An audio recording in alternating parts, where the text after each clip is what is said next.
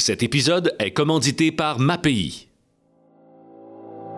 Vous êtes à l'écoute de Station Constructo, un balado spécialisé pour le secteur de la construction au Québec. Bonjour à tous et à toutes, bienvenue au balado Station Constructo. Mon nom est François Toupin. Cette série d'épisodes traite des défis d'avenir auxquels l'industrie de la construction sera confrontée. Les changements climatiques, la rareté de la main-d'œuvre et les potentiels problèmes qui guettent les chaînes d'approvisionnement, pour ne nommer que, constituent tous des facteurs qui risquent d'influencer les prises de décision en construction. Dans cet épisode-ci, nous discuterons du préfabriqué. Depuis une dizaine d'années, la préfabrication en usine d'éléments pour la conception et la construction de bâtiments et d'infrastructures gagne du terrain au Québec. Cette technique de construction offre de nombreux avantages, qu'il s'agisse d'une plus grande durabilité, d'une qualité garantie, d'une réduction des coûts et des risques d'accident ou d'un meilleur respect de l'environnement. Sans parler des meilleures conditions de travail de la main-d'œuvre qui travaille alors à l'intérieur, loin de la pluie, du vent et des changements de température. Carlo Carbone, professeur de l'école de design de l'UCAM, discutera avec nous de la construction préfabriquée et des différentes façons dont celle-ci se présente comme une solution d'avenir pour l'industrie de la construction. À tout de suite.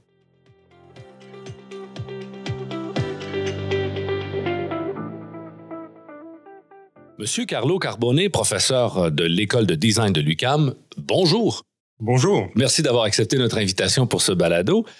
Euh, en quoi consiste, et vous êtes un spécialiste en la matière, vous allez nous l'expliquer, en quoi consiste la préfabrication en construction et quelle forme prend-elle?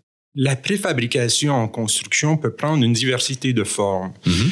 Elle existe depuis euh, le début du 20e siècle. Mm-hmm. Et elle est souvent euh, appelée par une diversité de termes également. Donc, on parle de construction préfabriquée, on peut parler de construction industrialisée, on peut parler aujourd'hui de construction hors site, on parle aussi de construction usinée, mais tous ces termes réfèrent à une même chose, c'est de construire ou de fabriquer des composantes dans un climat contrôlé, dans une usine, et qui sont par la suite livrées au chantier pour être assemblées plus facilement. Euh, généralement, on peut parler de trois manières de construire des projets avec du préfabriqué. Donc, on peut parler du modulaire volumétrique. Le modulaire volumétrique réfère à ce qu'on appelle souvent, d'une manière vulgaire, construire avec des modules.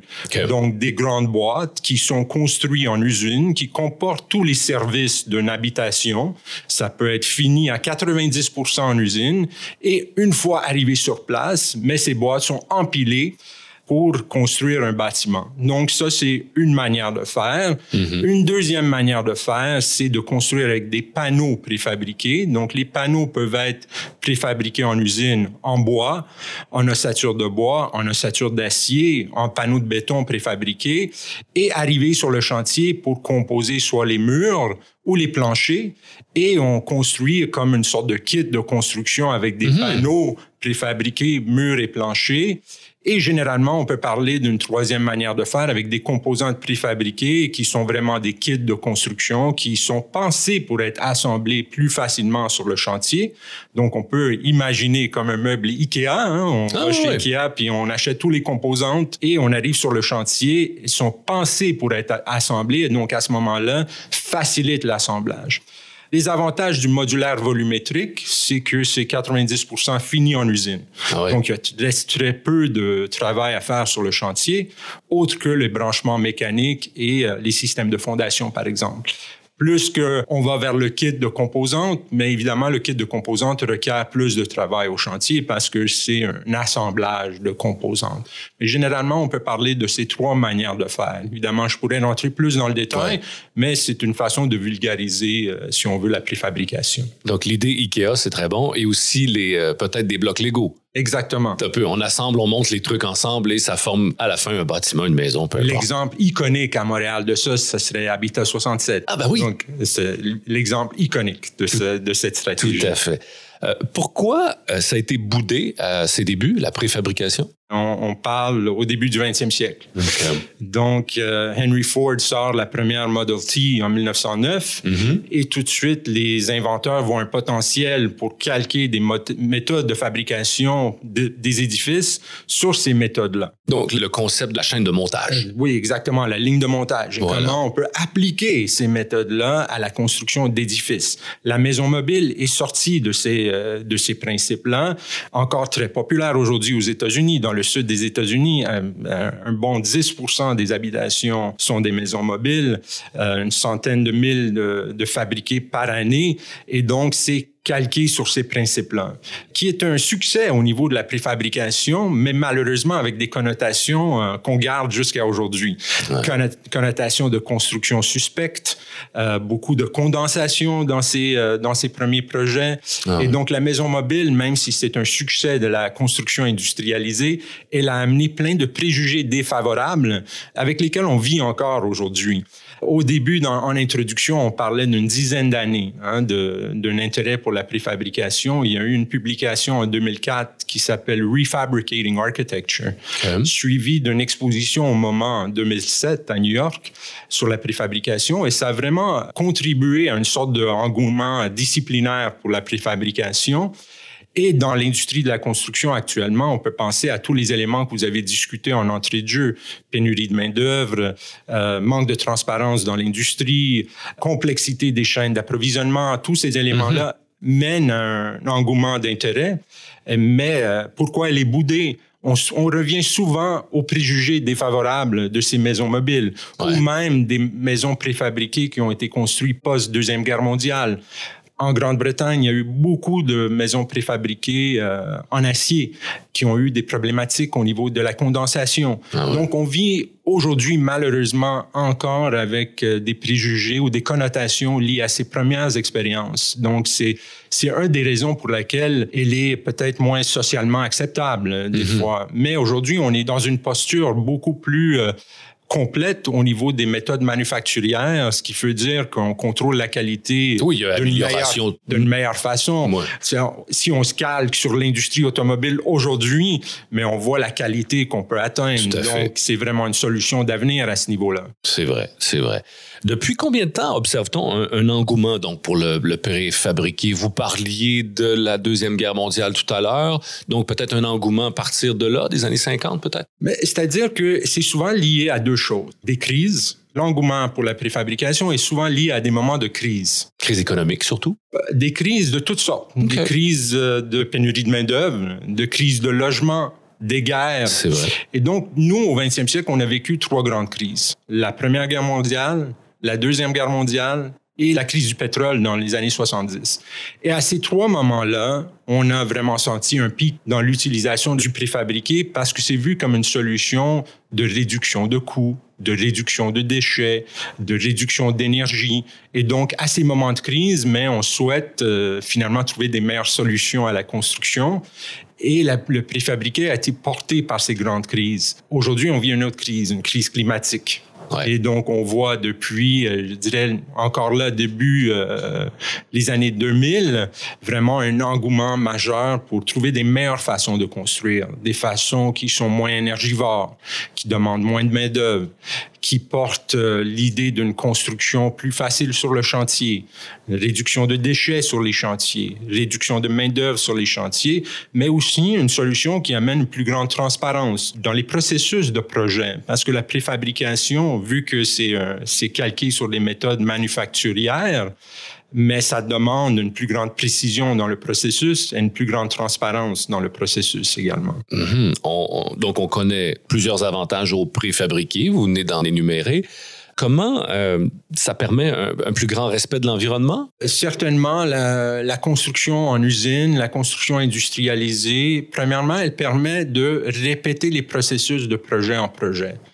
Donc, en répétant les processus de projet en projet, on devient meilleur. En devenant meilleur, mhm. on peut penser qu'on réduit le gaspillage. Donc ça, c'est fondamental.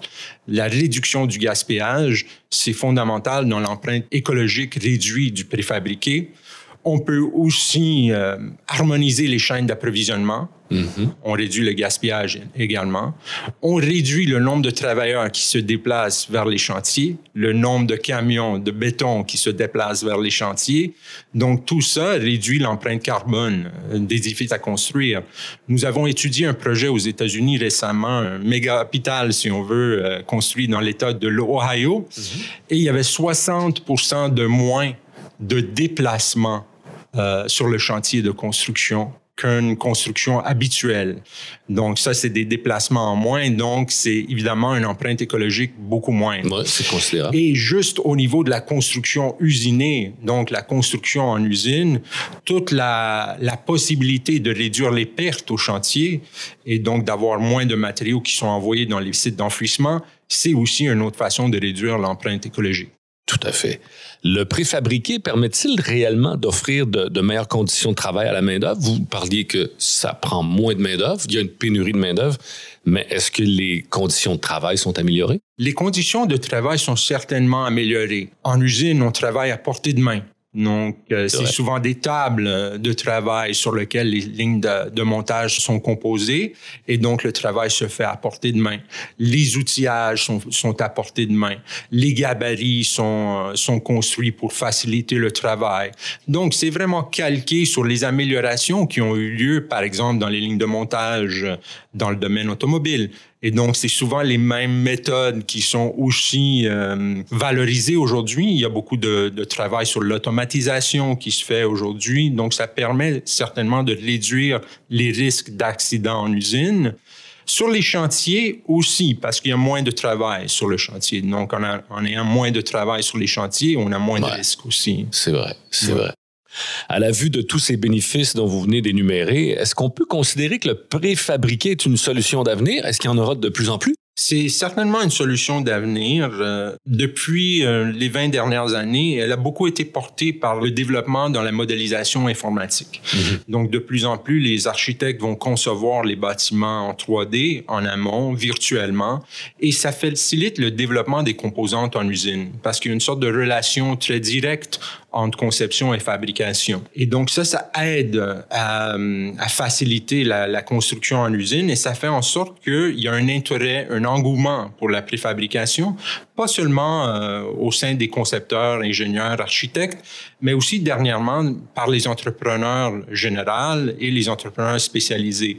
Euh, ça fait 20 ans que je suis dans le domaine et au début, c'était rare que les entrepreneurs me posaient des questions sur la préfabrication. Ah Aucun intérêt. Et dernièrement, beaucoup de questions sur la préfabrication. Pas juste au niveau des avantages. Il y a beaucoup une, une sorte de, de volonté d'en savoir plus sur le potentiel de réduction des coûts, par mmh. exemple, mmh. ou le potentiel de réduction de, de la main-d'œuvre, euh, le potentiel aussi de, de travailler d'une manière plus harmonieuse avec euh, tous les intervenants d'un projet de construction. Les entrepreneurs sont beaucoup concernés par la gestion de projets et donc la préfabrication facilite aussi la gestion de projets. Donc je pense que ça va être vraiment une solution qui va être de plus en plus présente au Québec. Si on prend ailleurs dans le monde, c'est déjà très présent, même très propulsé par les gouvernements. Prenons au Royaume-Uni, par exemple, il y a tout un, travail du gouvernement pour promouvoir la préfabrication. Déjà en Asie, certains pays ont emboîté le pas pour dire que 80% des composantes qui rentrent dans les nouveaux bâtiments doivent être de la construction modulaire volumétrique et on précise un système dans ces mhm. contextes-là. Donc, c'est certainement une solution qui va être de plus en plus présente sur les chantiers de construction. C'est un mouvement de main-d'œuvre aussi, j'imagine. Il y a moins de main-d'œuvre sur les chantiers, mais plus en usine. C'est-à-dire qu'en usine, c'est une main-d'œuvre différente. De plus en plus, quand il y a la possibilité d'automatiser, les usines emboîtent le pas de l'automatisation. Donc, mhm. c'est une main-d'œuvre un peu différente. Euh, on n'a peut-être pas de charpentier menuisier, mais il y a des programmeurs euh, de, de ces machines-là. Donc, c'est une main-d'œuvre un peu différente, mais une main-d'œuvre aussi qui est plus spécialisée. Oui, tout à fait. Et un avantage environnemental, on en a parlé tantôt. Oui, tout à fait, un, avantage environnemental et également, et ça c'est une question euh, qui est souvent posée, hein, donc la question d'éthique euh, par rapport à la robotisation et l'automatisation euh, de remplacer une main d'œuvre humaine par une main d'œuvre mm-hmm. mécanisée c'est certainement que ça pose toutes sortes de questions éthiques, mais présentement, on est dans un contexte où on n'a pas la main-d'œuvre de toute façon. Donc, il, va falloir qu'on imagine des façons de construire et de éventuellement aussi de déconstruire si, euh, si on a besoin de le faire, d'autres manières, donc de, de, viser une économie de la construction qui est plus circulaire également. Mm-hmm. Et donc, euh, c'est certainement tous des enjeux qui sont liés à la crise climatique qui font en sorte que euh, présentement, euh, il y a un engouement, mais un engouement que je vois cette fois plus durable que les engouements des autres crises du 20e siècle. Oui, oui, oui. Et les, euh, la préfabrication, c'est pas seulement pour la, la maison. Le classique, c'est l'unifamilial. Maintenant, c'est dans le bâtiment, dans les gros bâtiments à étage. Les grands bâtiments à l'étage. Il y a beaucoup d'utilisation de la préfabrication dans la construction d'hôpitaux, mhm. euh, dans le sens que souvent les, euh, les chambres sont complètement préfabriquées. Il y a une complexité ah dans la coordination des systèmes dans les hôpitaux qui est beaucoup plus facile à coordonner en usine que sur les chantiers. Donc, on imagine des grandes chambres qui sont préfaites, qui arrivent sur un chantier pour être empilées, mais ça facilite le, le travail de coordination, pas juste en usine, mais aussi au niveau du chantier. C'est beaucoup présent dans le domaine des logements collectifs, donc euh, dans l'hôtelier. L'hôtelier euh, est aujourd'hui un domaine où il y a beaucoup de préfabrication parce que c'est un type de bâtiment qui vise un peu la répétition des chambres. Exact. Et donc, quand on peut répéter des en usine, évidemment, on est plus dans une ligne de montage standard et on peut réduire tout le gaspillage qui est associé à, ça et avoir une productivité accrue et donc avoir tous les avantages de la préfabrication. Pour certains bâtiments, effectivement, il, peut y avoir énormément d'avantages. Merci beaucoup, Monsieur euh, Carlo Carbone. Vous êtes professeur à l'école de design de l'UCAM. Merci beaucoup de vous être déplacé aujourd'hui. Merci à vous. Merci, au plaisir. C'est ce qui termine cet épisode du balado Station Constructo qui nous a permis de revoir en quoi consiste le préfabriqué, une solution d'avenir.